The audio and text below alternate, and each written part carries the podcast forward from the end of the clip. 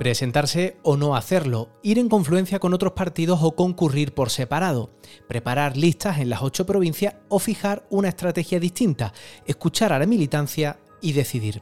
El punto de partida para el andalucismo no era fácil y el tiempo ha jugado en su contra, pero ya ha acordado cómo va a participar en las próximas generales, las del 23J, en las que Andalucía entera cabe en una provincia.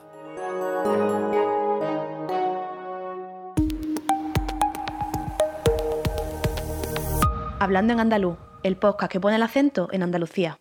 Lo que resta es el tiempo comprendido en una cuaresma, faltan menos de 40 días para el 23 de julio, una fecha en la que, de nuevo, los andaluces estamos llamados a votar, esta vez en unas elecciones generales, y en las que Andalucía se juega su presencia en forma de diputado. Y diputados andaluces habrá, pero ¿qué voz propia tendrá nuestra autonomía, si es que la tiene? ¿Cómo se presenta el andalucismo y por qué lo hace como lo hace?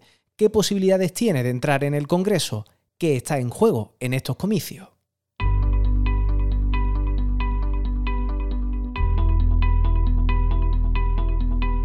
Francisco Amador, desde la redacción del Andaluz. Hola. Hola, Antonio. El lunes 19 de junio concluye el plazo para que los partidos presenten sus listas y esa fecha ha marcado un proceso que no ha sido fácil para las formaciones andalucistas. No, desde luego casi sin tiempo para reflexionar sobre los resultados obtenidos en las últimas municipales y qué realidad dibujan, los partidos andalucistas han tenido que decidir, en cuestión de horas, si participan en, este nuevo proceso electoral y luego también cómo lo hacen. De hecho, antes del 19 de junio había otra fecha, la del día 9, fecha límite para presentar coaliciones. Y ese ha sido el primer frente para el andalucismo. ¿Podrían concurrir en las generales bajo una coalición de partidos? La decisión fue no hacerlo ni como coalición de partidos andalucistas ni integrándose en Zumar, el proyecto liderado por Yolanda Díaz a nivel estatal. Luego, la siguiente decisión ha sido si presentar listas para el 23J o no hacerlo. Y aquí las decisiones tomadas por los partidos andalucistas son distintas. Por un lado, la de Andalucía por sí, que ha decidido no participar en las generales, una decisión tomada después de realizar una consulta telemática a sus bases. El 54,9% de sus militantes optaba por no presentarse y la coordinadora nacional del partido ha asumido esta decisión. Unión Andalucista que venía de mantener de alguna manera su implantación territorial en Andalucía, porque en las municipales ha sumado 118 concejales. Pero entiende que no es suficiente para dar este paso. De hecho, lo que ha anunciado Andalucía por sí es que inicia ahora una etapa de trabajo intensa, dice, para reimpulsar el proyecto andalucista, con la vista puesta en las próximas europeas y andaluzas. A través de un comunicado dice que va a continuar su trabajo ahora con más ímpetu si cabe, para consolidar el proyecto y ofrecer una alternativa a la gobernanza actual que mire a nuestra tierra, la defienda y la transforme. Por tanto, impas hasta las próximas citas electorales una decisión muy diferente a la que ha tomado adelante Andalucía. Y eso que quizás, Antonio, partía en una situación todavía más complicada, porque solo ha conseguido ocho concejales en las municipales. La decisión en el seno de la formación andalucista no ha sido sencilla. Y después del lógico proceso de debate interno, lo que acordó fue presentarse, sí, pero solo hacerlo por Cádiz o por Sevilla, en una situación, dijo, de excepcionalidad. Y aquí es donde entró en juego la militancia. Sí, con un proceso similar al que llevó a cabo Andalucía por sí, una consulta telemática a sus militantes. Les preguntó por qué circunscripción debían presentarse y el 66,24% de las bases dijo que por Cádiz, frente al 15,71% que creía que debía hacerlo por Sevilla. El 18,05% prefirió abstenerse. ¿En qué basa el partido su decisión? Pues dice que es un claro ejercicio de responsabilidad para frenar a la derecha. Y habla de responsabilidad porque de presentar listas en las ocho provincias, el voto en la izquierda quedaría aún más dividido en aquellos lugares donde es muy difícil, por separado, que consigan escaño. Por tanto, el partido renuncia a presentarse donde no tiene posibilidad de conseguir representación y dice no divide el voto de la izquierda. Enseguida te preguntaré por eso, por las posibilidades de entrar en el Congreso siguiendo esta estrategia, pero eh, ya que lo mencionas, ¿valoró adelante Andalucía en algún momento integrarse en Sumar? Pues quien más claro lo ha explicado ha sido la propia Teresa Rodríguez a través de sus redes sociales, que ante la insistencia con esta pregunta dijo a todas las personas que están insistiendo en ir con Sumar, especialmente desde fuera de Andalucía, una reflexión al aire. ¿Por qué dais por ello que Sumar quiere ir con nosotros? ¿Recordáis quiénes dirigen el proceso de Sumar hoy por hoy en Andalucía? Y a partir de ahí, Teresa Rodríguez hacía un hilo con enlaces a noticias de los últimos años que ponen en contexto la situación del partido con respecto a Podemos y a otras formaciones de la izquierda en Andalucía.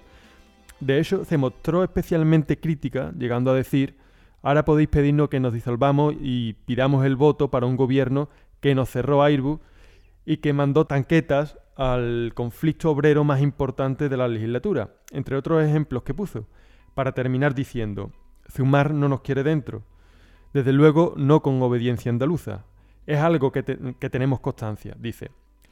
Se está tratando diferente a los distintos territorios y organizaciones. Nos parece legítimo. Sentencia.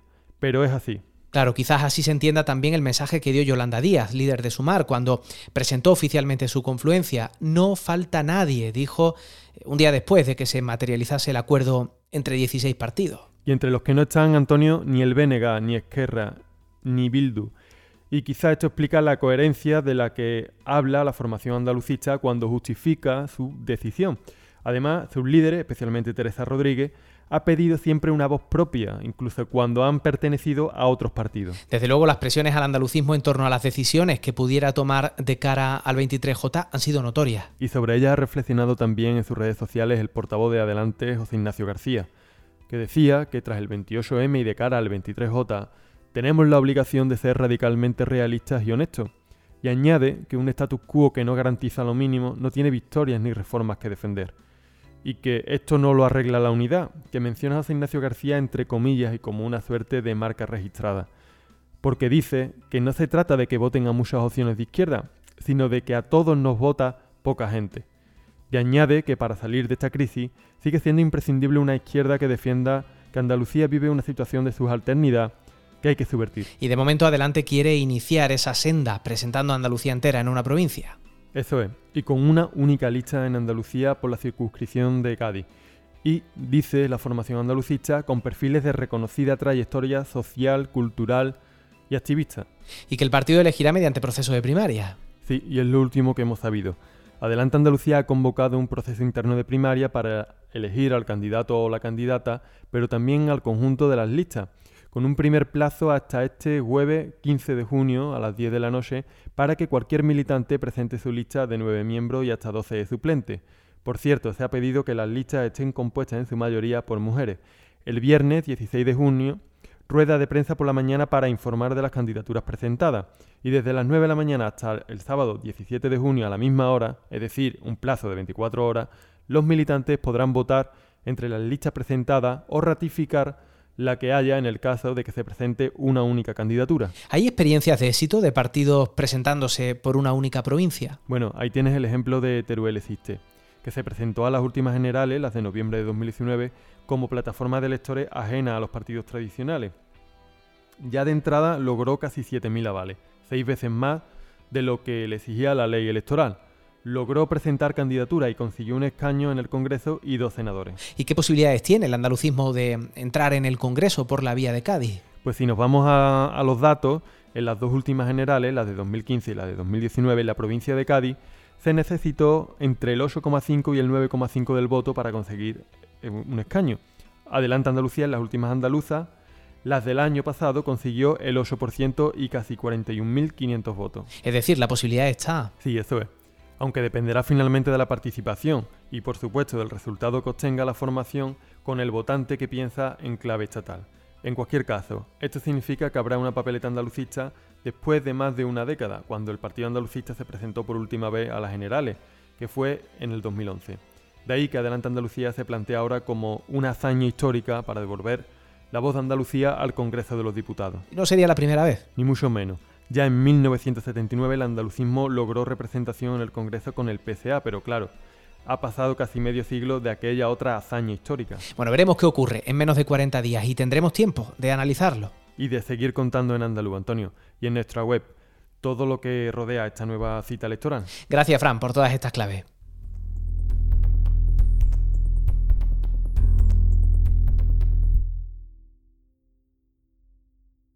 Cuenta el profesor de Derecho Constitucional y autor del libro Por un Poder Andaluz, José Luis Villar, que cuando era adolescente se le grabó en la conciencia un cartel editado a principios de los años 70, inspirado en el deslumbrante ensayo de Alfonso Carlos Comín titulado Noticias de Andalucía. Lo cuenta en una columna para La Voz del Sur y dice que en ese cartel un jornalero de piel machacada por el sol, que aparentaba muchos más años de los que posiblemente tenía, le interpelaba directamente. Si el andaluz acomodado piensa en Madrid y el andaluz pobre piensa en Barcelona, ¿quién piensa entonces en Andalucía? Ese era el cartel que muchos de los de su generación decidieron que colgara de sus cuartos para que golpeara inmisericordemente sus conciencias. José Luis Villar, ¿cómo estás? Hola. Hola, muy bien, gracias. Un placer estar por aquí. Andalucía por sí no se presenta y Adelante Andalucía lo hace por una provincia. ¿Ha tomado el andalucismo la mejor decisión de cara a las próximas elecciones generales? Nada más lejos de mi ánimo que querer dar lecciones de nada a nadie y muchísimo menos aún de política. Lo único que yo creo que es preciso tener muy claro es que las organizaciones políticas, los partidos políticos en democracia existen para concurrir a los procesos electorales. Cuando un partido político no concurre a un proceso electoral mm, es señal de que algo está fallando, desde luego. Mm. Adelante Andalucía tiene un voto muy concentrado en las provincias de Cádiz y Sevilla. La Unión Andalucista tiene una mayor implantación en los municipios andaluces. ¿Deberían haber experimentado las formaciones andalucistas la posibilidad de concurrir juntas en coalición y en las ocho provincias? Desde que yo tengo uso de razón política, y de eso hace ya bastantes años, muchos años, demasiados años a lo mejor, quizá, eh, siempre he creído que es indispensable que Andalucía cuente con una voz política propia. Ojalá contara con muchas voces políticas propias, unas más al centro, otras más a la izquierda, otras incluso a la extrema izquierda, que haya muchas voces que defiendan en exclusiva a Andalucía. Eh, sin embargo, la experiencia también me ha demostrado que en Andalucía, mm, dada el nivel de conciencia política de pueblo de los andaluces, no hay demasiado espacio para muchas fuerzas políticas soberanas, para muchas fuerzas políticas que deseen defender en exclusiva Andalucía. Eso me ha llevado a la opinión y a la convicción de que es imprescindible que quienes se sientan andalucistas confluyan en un movimiento político, social y cultural potente y, único y que se ofrezca así al electorado de Andalucía. El andalucismo defiende que su decisión es coherente con su mensaje y responsable en un contexto de auge de la derecha. ¿Por qué fuera de Andalucía no se entiende? Eh, pues sinceramente a mí no me interesa demasiado que se entienda o no se entienda fuera de Andalucía. A mí lo que me interesa es que Andalucía cuente al menos con una papeleta de gente dispuesta a defender Andalucía. Yo debo reconocerme eh, ahora mismo como un huérfano van a llegar las elecciones el 23 de julio y parece ser que en la provincia de Sevilla, en la que yo estoy empadronado, no voy a poder disponer, salvo sorpresa de última hora, de una papeleta andalucista, de una papeleta de hombres y mujeres dispuestos a defender exclusiva Andalucía, dispuestos a llevar la voz de Andalucía al Congreso de los Diputados. Y eso en un auge no sé si de la derecha, del centro, del centro derecha o del centro izquierda, pero sí sé que en un auge del nacionalismo vasco y del nacionalismo catalán me parece terriblemente triste y doloroso. Ese auge es el que a los andaluces debería mm, llamarnos la atención, como otros pueblos de la península ibérica se han resuelto decididamente a que su voz sea tenida en cuenta y cómo los andaluces no nos resolvemos a lo mismo. En lo puramente estratégico y en cuanto a la voz propia, una representación andaluza en un bloque plurinacional como el de Sumar es lo mismo que un escaño por Cádiz en el grupo mixto. Es que yo no creo que Sumar sea un bloque plurinacional.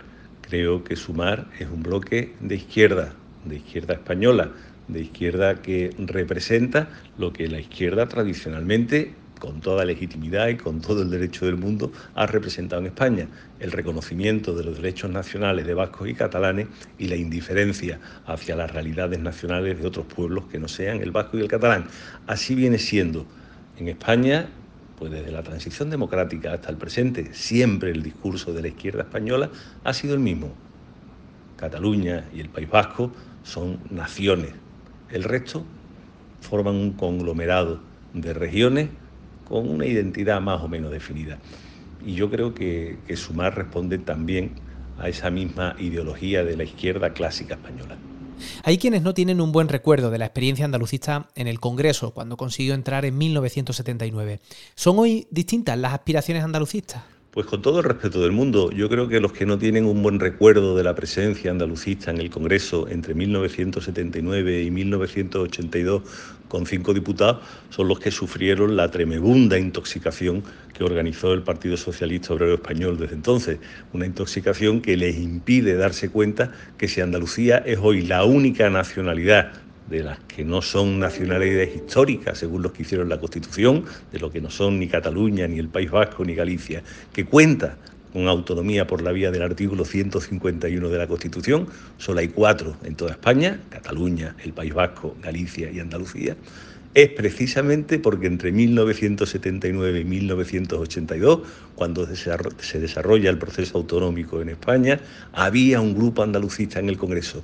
Si ese grupo andalucista en el Congreso no hubiera existido, no habría existido nunca la vanguardia política que, puso, que pudo poner en marcha al pueblo andaluz para conquistar la autonomía. Yo el recuerdo que tengo de la presencia andalucista en el Congreso es un recuerdo maravilloso, un recuerdo espléndido, y lo que tengo muchísima nostalgia porque ese recuerdo no sea hoy una realidad de nuevo. Te leía recordar que tras el 23J vendrán, si no hay contratiempo, tres años sin procesos electorales. ¿Estamos ante un inicio de ciclo para el andalucismo político? Pues efectivamente, el ciclo que se inició hace un año justo con las elecciones autonómicas andaluzas que dieron mayoría absoluta al Partido Popular y con las elecciones eh, municipales y inmediatamente y sorpresivamente estas elecciones generales han supuesto pues que no haya habido la serenidad y el tiempo suficiente para que el andalucismo político vuelva a repensarse. Ahora mismo vamos a tener un periodo largo sin elecciones. Es un momento espléndido en el que no hay urgencias electorales ninguna, desde luego, para que esa necesidad de repensar el andalucismo eh, sea posible. Y yo nunca, nunca, nunca voy a perder la ilusión y la esperanza en que Andalucía sea capaz de dotarse de esa herramienta propia para su liberación. Ese es mi deseo, esa es mi esperanza y ese es mi sueño. Y hay, hay tiempo por delante para hacerlo. Tenemos todo el tiempo del mundo. José Luis Villar, gracias por tu análisis. Un abrazo.